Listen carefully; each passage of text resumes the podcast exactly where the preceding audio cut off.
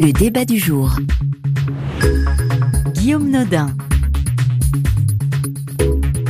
Bonjour ou bonsoir à toutes et à tous et bienvenue dans le débat du jour. Ils se sont mis d'accord. Le Parlement européen et la présidence allemande de l'Union européenne ont trouvé un terrain d'entente sur le prochain budget européen auquel est adossé le fameux plan de relance de 750 milliards d'euros. Mais, car il y a un mais, pour obtenir cet accord, il a fallu y intégrer un mécanisme permettant de priver de fonds européens les pays ne respectant pas les principes de l'état de droit. Dans le viseur, il y a plusieurs pays, dont deux clairement identifiés, la Pologne et la Hongrie montrée du doigt depuis des mois, voire des années, sur les questions de séparation des pouvoirs notamment. Faut-il conditionner les fonds européens au respect de l'état de droit? C'est la question du jour. RFI. Et pour en parler, trois invités sont en direct avec nous aujourd'hui en ligne car nous avons repris nos distances. Fabienne Keller, bonjour. Bonjour. Vous êtes députée européenne du groupe Renaissance, membre d'Agir, c'est la droite constructive, membre de la Commission des libertés civiles, de la justice et des affaires intérieures au Parlement européen. Et aussi Roman Krakowski, bonjour. Bonjour. Vous êtes historien, enseignant à l'Université de Genève, auteur du livre Le populisme en Europe centrale, un avertissement pour tout le monde, point d'interrogation. C'est aux éditions Fayard. Et enfin, Laurent Pêche, bonjour. Oui, bonsoir. Vous êtes professeur de droit européen à l'université de Middlesex à Londres, spécialiste des sujets liés aux atteintes à l'état de droit dans l'Union européenne. Fabienne Keller, on va commencer par vous, puisque vous êtes eurodéputé, vous avez assisté à ces tractations au Parlement européen.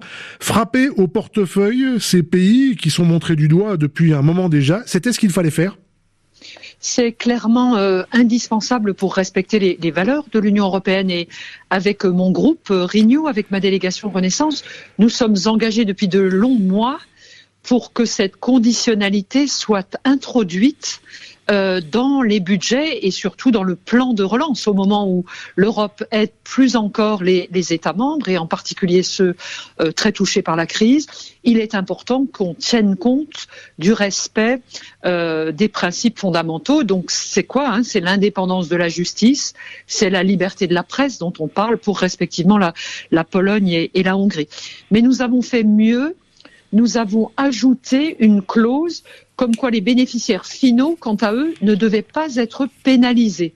C'est ce qu'on appelle la conditionnalité intelligente, c'est-à-dire que c'est l'idée que c'est l'État membre qui lui-même redistribue ses fonds, hein, qui est touché s'il ne respecte pas un certain nombre de critères qui ont été établis, euh, qui assurent le bon fonctionnement de l'État de droit, mais que cet État doit par contre assurer quand même les versements aux villes, aux régions, aux entreprises, aux associations qui étaient bénéficiaires des programmes européens, bien sûr des programmes qui sont très importants dans des pays comme la Hongrie et la Pologne, puisqu'ils sont encore en, phase de, convergence vers les économies euh, du reste de l'Europe. Alors pour bien préciser ce que vous venez de dire, Fabienne Keller, euh, ce n'est pas le budget européen qui verse directement aux entités bénéficiaires, ça passe quand même par les États, c'est ça? Alors c'est l'Europe, donc c'est un peu compliqué. Bien sûr. Euh, ça dépend des programmes. Mais pour l'essentiel des programmes, on applique ce qu'on appelle le principe de souveraineté, c'est-à-dire que c'est les États membres qui portent les politiques et les fonds sont versés aux États membres qui, à leur tour, les versent aux bénéficiaires. C'est le cas, par exemple, d'environ deux tiers du plan de relance qui viendront alimenter les plans de relance nationaux. Des euh, lignes directrices très globales sont données, priorité à l'environnement, à la conversion vers des énergies propres, priorité aux euh, euh, personnes et, secteurs économiques les plus touchés par la crise Covid. Un certain nombre de critères ainsi sont fixés mais chaque État membre peut les adapter à la situation régionale qu'ils vivent. Euh, et cela, voilà, c'est de l'Europe euh, qui respecte aussi les entités plus proches du terrain. D'accord. Roman Krakowski, le recul de l'état de droit dans, dans, ces pays, on va peut-être d'ailleurs, euh, il n'y a peut-être pas forcément que la Hongrie et la Pologne, on va peut-être en parler. Ce recul, il dure depuis combien de temps? Cette discussion, elle est sur la table depuis quand? Euh, en gros, les, euh, les discussions sur, euh, sur le respect de l'état de droit dans certains pays d'Europe centrale et orientale, en fait, remontent aux, années 2000, hein, donc euh, l'arrivée au pouvoir euh, en Hongrie euh, ou en Pologne des gouvernements qualifiés de, populistes, mais qui s'auto s'autodéfinissent à l'époque comme démocratie illibérale et qui, pour défendre la communauté nationale qui serait en danger, en tout cas c'est leur lecture de, des événements, auraient besoin d'un État protecteur fort.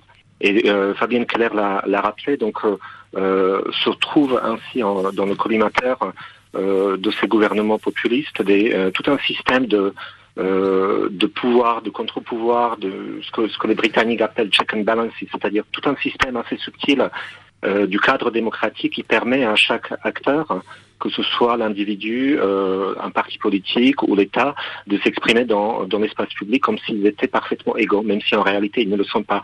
Et c'est à travers le, euh, cette garantie de, de de, de, liberté de parole que euh, émerge la notion de l'intérêt général et donc la capacité pour une société de, de re, réinventer sans cesse le contrat social et le, projet qu'elle qu'elle porte.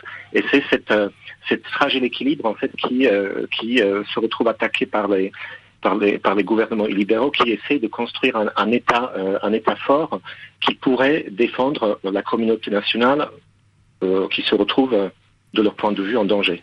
Laurent Pêche, vous êtes juriste, euh, professeur de, de, droit européen. Quels sont les, mmh. les, critères objectifs pour définir un état de droit? Est-ce qu'il y a une définition précise partagé par tous ou est-ce que eh bien euh, il y a aussi euh, des traditions euh, locales ancestrales qui, qui, qui dans l'organisation qui font que c'est pas tout à fait la même chose partout? Alors oui, cet argument est utilisé souvent par les régimes autoritaires de Hongrie de Pologne pour se prémunir des réactions européennes quand ils violent l'état de droit, mais en fait, non seulement ce nouveau règlement contient une définition très claire, très solide, basée sur la jurisprudence de la Cour de justice, mais une des conditions de base en fait d'appartenance à l'Union européenne, c'est le respect de l'état de droit. Donc en fait, il n'y a rien de nouveau euh, à l'horizon. Euh, l'état de droit a été défini euh, déjà depuis 20 ans, 30 ans. Donc il s'agit simplement, en fait, ce, nouveau règlement est utile dans la, mesure où il offre une définition claire dans un seul document juridique. Mais sinon, l'état de droit a toujours été défini de manière minimale. Donc, au-delà des, euh, au-delà de la définition minimale, en fait, les États membres sont libres, évidemment, de protéger plus encore euh, l'État de droit. Donc, à ce niveau-là, on peut se féliciter euh, de la prochaine adoption de ce, règlement, de ce nouveau mécanisme. Donc, c'est pas une question de où on va placer le, curseur de, de, de, des attaques contre l'État de droit ou de l'organisation des, des pouvoirs publics. Il y a une définition donc claire et précise qui s'applique ou qui ne s'applique pas. Oui, alors non seulement il y a une définition de l'état de droit, mais en plus euh, ce nouveau mécanisme vous donne tout un ensemble d'exemples concrets euh, non exhaustifs. Donc il y a une liste non exhaustive d'exemples concrets qui constituent des violations de l'état de droit. Donc c'est, on va même au-delà de la définition, il nous donne euh, ce nouveau il y a carrément des délits, des exemples concrets. Oui, Il y a une liste d'exemples concrets, donc c'est vraiment très bien fait. Et puis après, néanmoins, il faut il faut se rendre compte qu'il y a un test euh, juridique à satisfaire. Donc, c'est même euh, lorsque vous violez l'état de droit, ce ne sera pas suffisant à suspendre les fonds européens. Il faudra que la Commission fasse quand même un travail supplémentaire. Il faudra qu'elle lie la violation de l'état de droit euh, avec la protection des intérêts financiers de l'Union européenne, c'est-à-dire la protection des intérêts des, des contribuables, des citoyens européens. Donc, mmh. c'est pas simplement, cela suffit pas de pour la Commission de simplement déceler des violations de l'État de droit. Il faudra faire un lien entre violation de l'État de droit et euh, budget de l'Union européenne. Alors justement, euh, Fabienne Keller, on, va en parler. C'est cet accord entre le, le, Parlement de Strasbourg et la présidence allemande de l'Union. Surtout ce mécanisme, il consiste en quoi? Comment ça marche? Une fois qu'il y a des violations de l'État de droit qui sont euh, constatées euh, dans, dans tel ou tel pays Qu'est-ce qui se passe Alors, à ce moment-là? en fait, il y aura un, un constat, euh, comme l'a dit le, professeur Pêche, euh, d'une rupture, enfin d'une infraction, d'une violation de l'état de droit, et après une gradation, différents types de sanctions qui sont envisageables, qui sont d'ores et déjà listées, euh, l'empêchement de rentrer dans de nouveaux programmes, la suspension d'un certain nombre d'engagements, la réduction des préfinancements ou l'interruption des, des financements. Mais permettez-moi d'indiquer que dans ce dispositif, il y a un nouvel outil qui est important également, c'est le rapport annuel de la Commission sur l'état de droit. Il vient, euh, c'est le commissaire Didier Reinders qui vient de le présenter il y a 15 jours ou 3 semaines, et cela fait un point pour les 27 États membres sur euh, les grands principes que nous devrions tous respecter au moment notamment de, de l'adhésion hein, à l'Union européenne, qui étaient les principes fondateurs euh, à la création. On, et, va d'ailleurs juste préciser, euh, Fabienne Keller, que c'était le cas quand ces pays ont, ont, ont adhéré à l'Union européenne. Hein. Il n'y avait, avait pas de problème à ce, à ce, à ce sujet-là. Oui, ou c'était le cas dans les grandes lignes, où il y avait des réformes en cours qui permettaient d'assurer qu'ils étaient en bonne voie euh, pour, pour les respecter. Mais maintenant, il y a un suivi, un monitoring fait euh, euh, directement par la Commission européenne.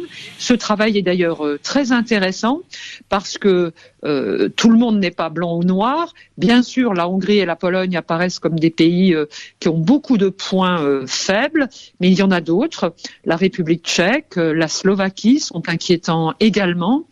Et enfin, il y a d'autres points qui peuvent déclencher d'autres natures de, de politique, comme par exemple la, la puissance de, de, la presse indépendante, des, la question de la liberté des médias, euh, qui apparaît comme en fragilité, fragilisée par la crise Covid dans, dans tous les États membres. Bref, on a un état des lieux qui est euh, complet, assez factuel, qui détaille les différents éléments de l'état de droit et donc euh, qui, euh, année après année, nous fournira, si vous voulez, une, une analyse de base euh, et de tout le monde qui quelque part met tout le monde sur un, pied d'égalité qui permettra d'asseoir d'autant plus euh, des mesures euh, de sanctions prises à l'égard de tel ou tel État membre qui de toute évidence s'écarte plus encore. C'est des mécanismes qui semblent plus efficaces que l'article 7 qu'on met actuellement en, œuvre, qui suppose un dialogue entre euh, l'Union européenne et les pays visés, actuellement la Hongrie et la Pologne, mais ces dialogues, euh, en fait, sont des dialogues de sourds et non pas de, conséquences concrètes, ces États étant très forts pour développer une dialectique hein, mmh. Euh, de leur de leurs décisions. Oui, justement, Roman Krakowski, est-ce qu'il y a eu déjà eu, est-ce qu'il y a déjà des démarches qui ont été effectuées ou qui sont en cours par ailleurs en dehors de ce nouveau mécanisme, évidemment, qui n'a pas encore été activé, contre les, les pays concernés euh, devant la, la, Cour européenne des droits de l'homme, par exemple. Euh, ça fait, ça fait quand même un petit moment qu'on en parle. Oui, bien sûr. Et puis euh, on, on, a on a essayé de mettre en place plusieurs mécanismes. On a parlé de l'article 7 euh, tout à l'heure du traité de l'Union européenne, mais qui euh, qui sont des mécanismes extrêmement lourds et contraignants qui demandent souvent soit une majorité, soit la totalité des des votes des membres des États membres. Euh, du Conseil et qui donc sont, sont, extrêmement difficiles à mettre en place. Donc c'est une des raisons qui a amené euh, euh, l'Union européenne à euh, inventer un autre mécanisme parce que les dispositifs existants ne, ne fonctionnent pas ou sont extrêmement extrêmement lourds. mais je, je, voulais aussi souligner autre chose qui, a un peu résonné, mais a a on a, on a, noté, on a mentionné la Hongrie, la Pologne, la Slovaquie, la République tchèque, euh, en indiquant que c'est en Pologne et en Hongrie qu'il y a des problèmes systémiques et donc qui demandent des réponses systémiques. Mais euh, le rapport de, euh, de l'Union européenne sur l'état de droit qui a été publié fin septembre euh, mentionne aussi les, irrégularités qui, peuvent exister dans d'autres pays de l'Union. Donc ce principe de conditionnalité ou les mécanismes dont on parle ne s'applique pas uniquement aux pays de l'ancien bloc de, l'Est, donc c'est pas des mesures de l'Ouest qui visent euh, l'Europe de, l'Est, mais c'est des mesures en fait qui, euh, permettront de bénéficier à tout, à tous les pays de l'Union européenne et protéger plus efficacement le, l'état de droit euh, sur le continent. Oui, parce qu'il y, y, a des il y a des pays euh, des six même, hein, ou des, des, des, six pays originaux fondateurs de la, de l'Union européenne. Euh, où parfois il y a l'indépendance de la justice, du parquet et des, des juges qui sont qui sont discutés. Ça, c'est déjà arrivé. Absolument. Mmh.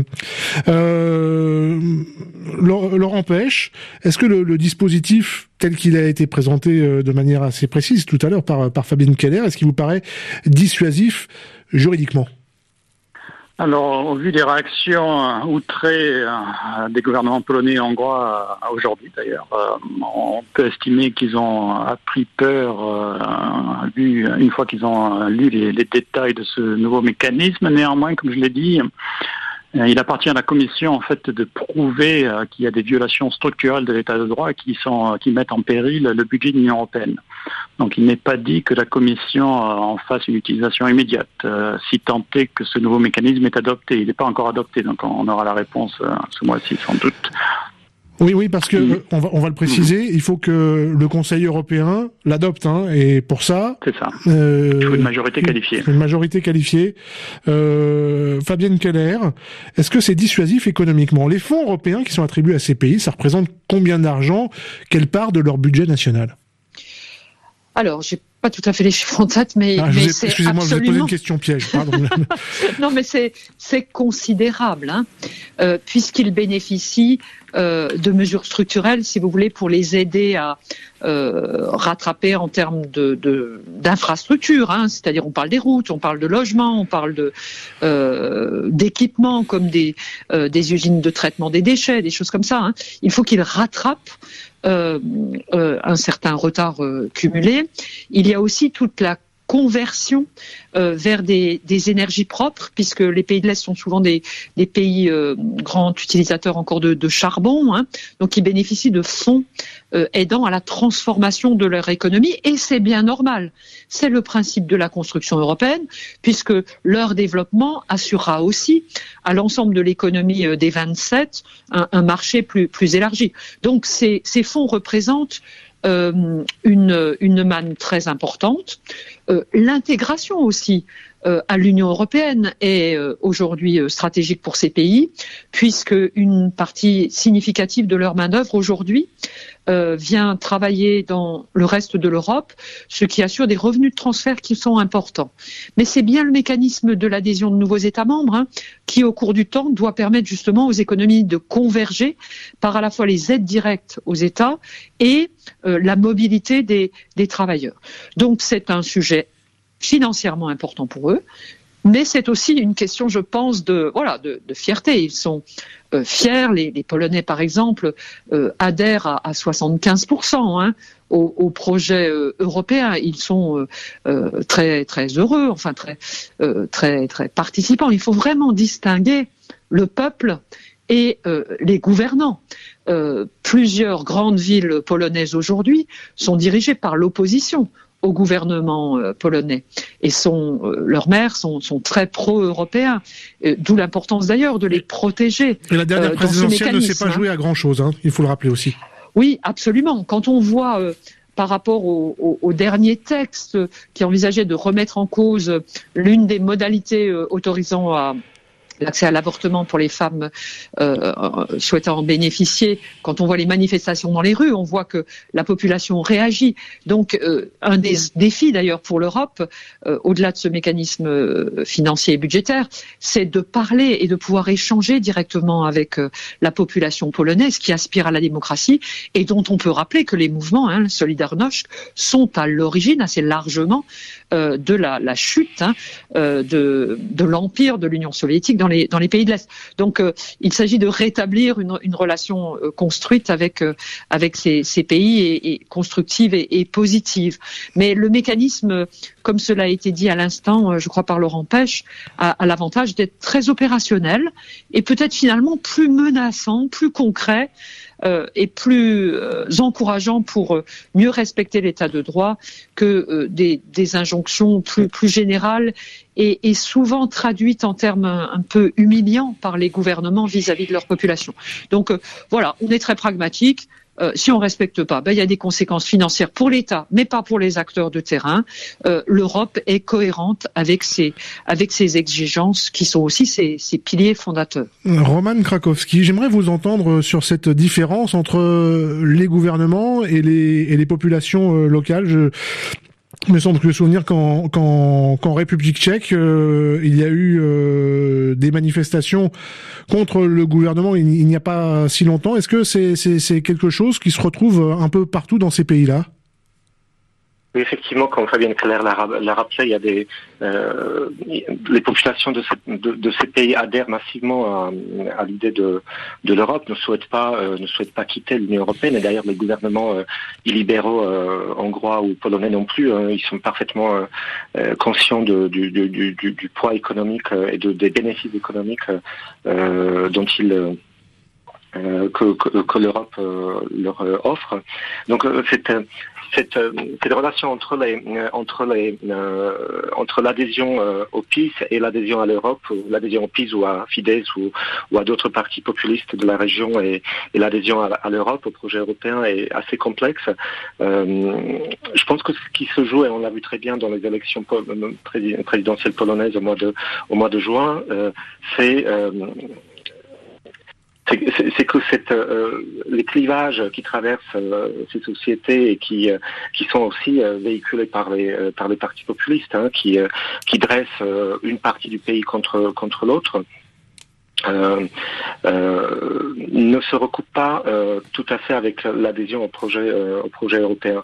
Et euh, on le voit aujourd'hui avec euh, avec les euh, avec les Polonais qui descendent qui descendent dans les rues manifester pour défendre le, droit à l'avortement. On l'a vu depuis plusieurs années maintenant en République tchèque ou en Slovaquie lorsque les les populations de ces pays descendent dans la rue pour manifester contre la corruption et pour défendre la, liberté de la presse parce que ce sont les meilleurs les, meilleurs moyens pour garantir une, une une possibilité d'améliorer leur bien-être. Et ils, sont parfaitement conscients de ça. Et on a parlé tout à l'heure des, euh, euh, des, municipalités. je pense que c'est au niveau municipal que, euh, que ça va se jouer parce que c'est là où on traite des problèmes extrêmement pragmatiques et concrets. Et c'est là où on a besoin d'avoir des procédures transparentes de, de lutte contre la corruption, la possibilité de pouvoir critiquer l'action de l'État ou ceux qui sont au pouvoir hein, pour pouvoir améliorer les choses. Et c'est c'est cette possibilité de consensus qui, euh, est liée au, projet européen et auquel, euh, je pense, les populations locales euh, adhèrent. Hmm. Laurent Pêche, euh, j'aimerais qu'on revienne sur un, point que vous avez soulevé tout à l'heure. Cet accord, euh, il doit encore être euh, adopté par le Conseil européen à la majorité qualifiée. Que peuvent faire la Pologne et la Hongrie et d'autres pays? La Hongrie qui menace de poser son, veto à un certain nombre de, de dispositions. Qu'est-ce qu'ils peuvent faire? Euh, oui, alors juste avant de répondre à votre question, euh, juste vous avez demandé tout à l'heure euh, les montants en jeu. En fait, ils sont énormes. juste pour vous donner un exemple ou deux exemples. la Pologne, c'était en matière de financement par rapport aux fonds structurels, ce qu'on appelle les fonds structurels et régionaux, c'est à peu près 90 millions, 90 milliards d'euros pour la dernière période budgétaire. En Hongrie, c'est encore plus décisif, c'est entre 4 ou 5% du PNB et notamment c'est 95% des investissements publics qui sont cofinancés par l'Union européenne en Hongrie. Donc euh, pas de cofinancement européen, pas d'investissement public en Hongrie, juste il resterait 5% financés euh, nationalement. Donc euh, c'est vraiment d'une importance stratégique cruciale pour ces régimes. Quand on, quand on parle de période budgétaire, c'est le, budget pluriannuel sur 6 ans. Hein, c'est ça, oui, pardon. 90 milliards d'euros sur 6 ans. Donc c'est beaucoup, effectivement. Oui, c'est beaucoup. Et en, termes de PNB, euh, en Pologne c'est moins, mais en Hongrie c'est vraiment euh, très important, 4 ou 5% euh, c'est genre le budget d'éducation nationale plus le budget de l'armée. Donc par an, ça, fait beaucoup. Et c'est aussi vraiment crucial pour la survie du régime. Par exemple en Hongrie, ils se servent des marchés publics en fait pour créer un système oligarchique. Si les financements européens disparaissent, en fait, cela va mettre en danger le, régime oligarchique créé par Orban. Euh, mais pour en revenir à votre question sur euh, l'adoption dans le court terme de ce mécanisme, dans ce mécanisme, on a simplement besoin d'une majorité qualifiée au sein du Conseil. Donc, en gros, 55% des États membres qui représentent 65% de la population européenne. Donc, ça me semble que cela va passer au niveau du Conseil. Par contre, ce que font, ce qu'ont suggéré les gouvernements polonais et hongrois, c'est qu'ils vont mettre leur veto à l'adoption du budget, qui par contre requiert l'unanimité. Alors je pense que c'est du bluff, euh, puisque en fait il ne survivrait pas sans, sans le budget européen, et en particulier ce nouveau financement pour lutter euh, contre le Covid. Mmh. Donc on va vite avoir la réponse, mais euh, en gros ce mécanisme majorité qualifiée cela suffit, donc veto ou pas veto ça sert à rien. Par contre il y a un veto possible par rapport à l'adoption du budget en tant que tel. Fabienne Keller, l'Union européenne elle a clairement besoin de ce plan de relance et du, et du, et du budget, donc il va, y il va quand même y avoir une discussion à un moment ou à un autre. Bien sûr, mais Victor Orban, depuis euh, hier matin, euh, essaye d'installer un rapport de force très très violent, en menaçant effectivement de ne pas adopter euh, l'ensemble du plan de relance, mais qui est lié aux perspectives pluriannuelles 21-27. Hein, donc, c'est des sommes considérables, près de 2000 milliards d'euros qui sont en, en, discussion et qui doivent être approuvés par le, le Conseil européen. mais ces mécanismes euh, enfin ce bluff euh, ne trompe pas grand monde. Euh, et je dois dire que plusieurs votes dans les commissions spécialisées, dans les trilogues, dans des réunions d'ambassadeurs ou de ministres ont maintenant agréé ces dispositifs à la fois globalement sur le plan de relance et par exemple sur le mécanisme spécial qui s'appelle le mécanisme la résilience la facilité de résilience qui est un outil technique de financement de l'essentiel du plan de relance. Enfin, Bref, euh, ce dispositif est maintenant installé dans le corpus qui fait, euh, euh, qui forme un socle dans cet accord qui est en train de se construire et qui a aujourd'hui abouti aussi sur sa partie budgétaire, hein, cette fois pas la conditionnalité mais le, le volet budgétaire, dans le trilogue, c'est-à-dire la discussion Commission, Conseil, Parlement européen. Donc sa remise en cause est de plus en plus difficile. C'est pour ça d'ailleurs que Victor Orban utilise un argument euh, atomique, hein, qui est la remise en cause de tout, mais cela semble disproportionné au moment où tous les États membres ont besoin du soutien de l'Union et où on a besoin d'être ensemble hmm. pour sortir ensemble de cette crise dans une dynamique qui a été très bien engagée par tout le monde, hein, le Conseil, le Parlement et la Commission, euh, dès le mois de mai euh, dernier. Vous vous souvenez, après l'initiative franco-allemande avec euh, Emmanuel Macron et Angela Merkel hmm. en, en mai. Donc, euh, voilà, on ne sait jamais, euh, mais cela mettra peut-être une nuit complète, mais on peut espérer que ce mécanisme soit bien intégré dans l'accord euh, final, marquant et c'est un magnifique résultat, une volonté de confirmer les valeurs fondatrices de l'Union au moment même où celle-ci est plus forte et s'engage dans de nouveaux programmes. Euh, Roman Krakowski, il nous reste, euh, allez, nous reste euh, deux minutes. je voudrais vous poser une question. Les sanctions contre des États membres, est-ce qu'elles sont fréquentes au sein de l'Union européenne, quel que soit le domaine Je pense notamment aux procédures pour déficit excessif qui touchent certains pays depuis des années, la France, l'Italie, pour ne pas les nommer. Est-ce que le fait qu'il y ait pas vraiment historiquement beaucoup de sanctions, ça, ça, ça, ça, ça, ça donne pas de l'espoir un petit peu quand même à ces pays-là?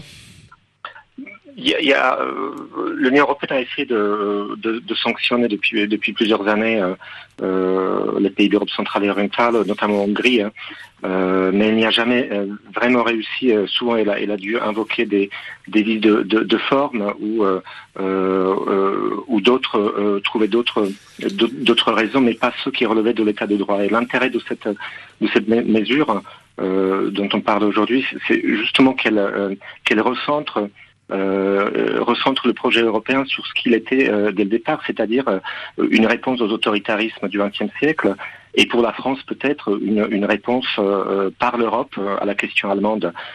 donc peut-être la seule différence qu'il y a entre, entre le projet européen euh, passé euh, et ce qui se passe aujourd'hui, c'est que la menace ne se situe plus dans le passé, mais dans le présent, voire dans, l'avenir. Et donc, il faut repenser le mécanisme plutôt que de penser euh, les réponses à une situation passée. Il faut anticiper l'avenir. Et en ça, les, mesures dont on parle sont, exemplaires. Hum.